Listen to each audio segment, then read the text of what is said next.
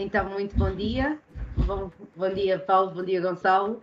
Vamos então agora aqui um, uma, uma, nova, uma nova pergunta, neste caso com o Gonçalo e com o Paulo, que estão aqui em representação da nossa, da, da nossa área mais técnica e mais focada nos desafios e no, na inovação e no desenvolvimento. E um, a, minha, a minha pergunta é quais são os desafios ou que desafios vocês perspectivam um, para a BI, um, desafios técnicos para a BI em 2022.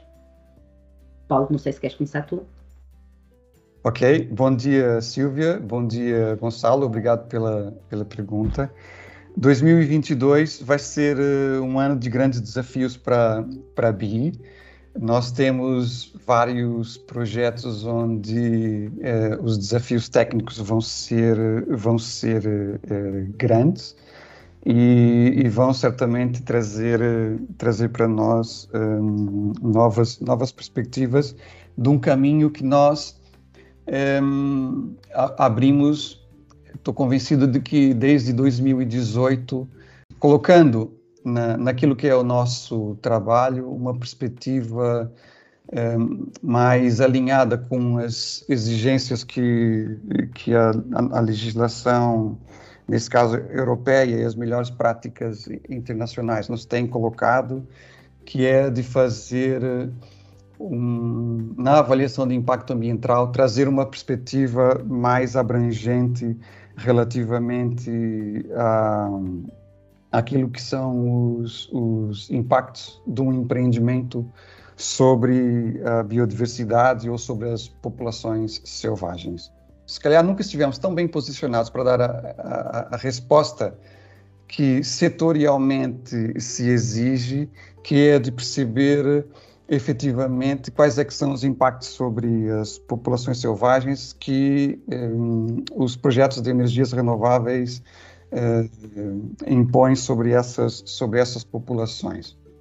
E eu digo isso relativamente ao desafio que a BI vai ter, na, na, na seguinte perspectiva, que é, é, estando nós hoje, se calhar na melhor posição para dar a resposta que é exigida legalmente e socialmente, mas também pelo setor, né?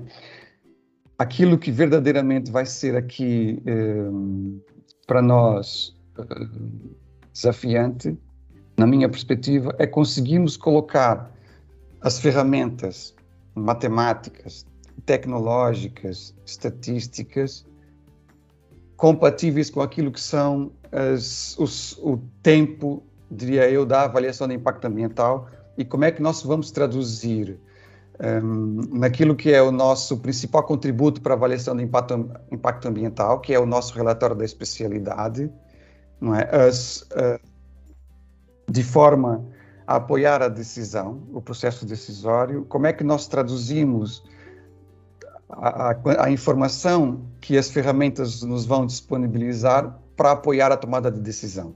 Ou seja, é, é trazer para o decisor, de certa forma, um, balizas para a sua decisão, para acomodar a sua decisão. E as ferramentas que nós, de que nós dispomos hoje nunca estiveram, se calhar, eh, tão bem desenvolvidas para poder incorporar esses aspectos da, da incerteza sobre estimativas um, ehm, que são úteis para a avaliação do impacto ambiental e, nomeadamente, para, para avaliar o, o, impacto sobre as populações selvagens. E, por isso, eu vejo a BI em 2022 eh, se calhar consolidar uma abordagem que tem vindo a desenvolver nos últimos anos, de trazer para os seus relatórios de avaliação de impacto ambiental as melhores ferramentas matemáticas e estatísticas que vão alinhar o nosso trabalho às, às melhores exigências eh, internacionais e à legislação que nesse momento vigora em termos eh, europeus e que tarda ainda em, em ser transposta para, a legislação nacional, no caso de Portugal, e por isso acho que é essa a minha perspectiva. Bom dia, Paulo, bom dia, Silvia. Um, concordando, sim, claramente com, com o que o Paulo disse, mas uh, tentar salientar que, da mesma forma que o Paulo disse, que estamos, se calhar estamos, na, estamos posicionados como nunca tivemos né, para, para poder abordar estas questões de uma forma que ajude mais o processo de decisão, é de salientar que os desafios que vamos ter em 2022, ou seja, não é, não é algo que, que vai começar agora, é algo que nós já, vimos, já temos vindo a trabalhar há uns anos, que nos tem vindo a guiar o, o, o trabalho nos últimos 3, 4 anos, e isso é que nos permite estar neste momento em posição de poder uh, apresentar estas, estas soluções. E tentando ser um bocadinho mais uh, pragmático, o que o decisor quer e se calhar a sociedade quer, às vezes, às vezes, às vezes tem a noção de que isso nem sempre é possível. Num processo de, de avaliação de impacto ou num EIA, eles querem sempre um processo de, de futurologia e que nós possamos adivinhar, entre aspas, o que é que vai acontecer se determinado empreendimento for construído de determinada forma ou tiver determinadas características. Isso até há alguns anos, isso era muito feito com base na, nas opiniões de especialistas e sabendo nós que existem especialistas para todos os gostos, né? Uh, e consegues ter opiniões contrárias dentro do, do mundo académico ou de investigação, a nossa abordagem passa muito por aproveitar estas novas ferramentas analíticas que estão disponíveis e, tra e trazer maior objetividade e maior quantificação para os resultados no, nos estudos de, de avaliação de impacto. Porque se tivermos estimativas mensuráveis, numericamente mensuráveis, é muito mais fácil uh, haver uma discussão em torno disso do que em torno de, de opiniões. E então, todos os trabalhos, uh, muitos dos nossos trabalhos têm, têm focado no desenvolvimento dessas ferramentas analíticas para, para a tomada de decisão. Não só no processo de AIA, uh, no processo, no estudo de impacto, na, na, na fase prévia, antes do, da construção, em que nós vamos ter que estimar o que é que poderá acontecer, uh, dando vários cenários, né? Nós podemos criar os cenários e, e, e fazer extrapolações uh, para, o que, para o que poderá acontecer.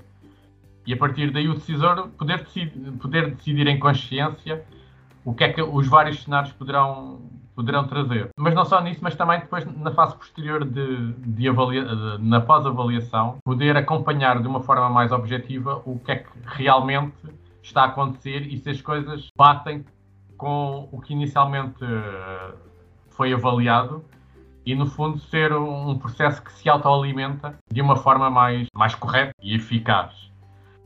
E, nesse sentido, acho que é de salientar que aqui dentro da BI, e este processo também, no fundo, é isso, já começou há 3 ou 4 anos, temos vários projetos de IDI que são focados no desenvolvimento de ferramentas específicas para cada etapa deste processo de avaliação de impacto desde de coisas que podem ser aplicadas na, na fase de, de, estudo prévio ou, ou, no estudo de impacto, como na fase posterior de, de pós-avaliação. Temos uh, equipas e projetos dedicados a isso, temos uh, pessoas em, a frequentar programas de doutoramento nessas áreas. Tudo isto para que possamos, enquanto equipa, uh, responder de uma forma com melhor qualidade uh, mais objetiva e que, no fundo, possa trazer resultados o, o menor, menos enviesados pelas opiniões pessoais de cada um uh, e que sejam mais traduzidos pelos resultados concretos e objetivos de, das análises que, que, são feitas. E o desafio para, para, este ano é muito passar desta fase de desenvolvimento que nós temos vindo a, a trabalhar para a, fase, para a fase de implementação em velocidade de cruzeiro nos projetos em, em, que, em que. E como, como o Paulo disse, os tempos dos processos de AIA não são os mesmos do, dos tempos da ciência. Então o desafio é isso, é, é, conseguirmos compatibilizar e incorporar estas ferramentas dentro dos timings que são precisos para, para uma tomada de decisão em, em tempo útil.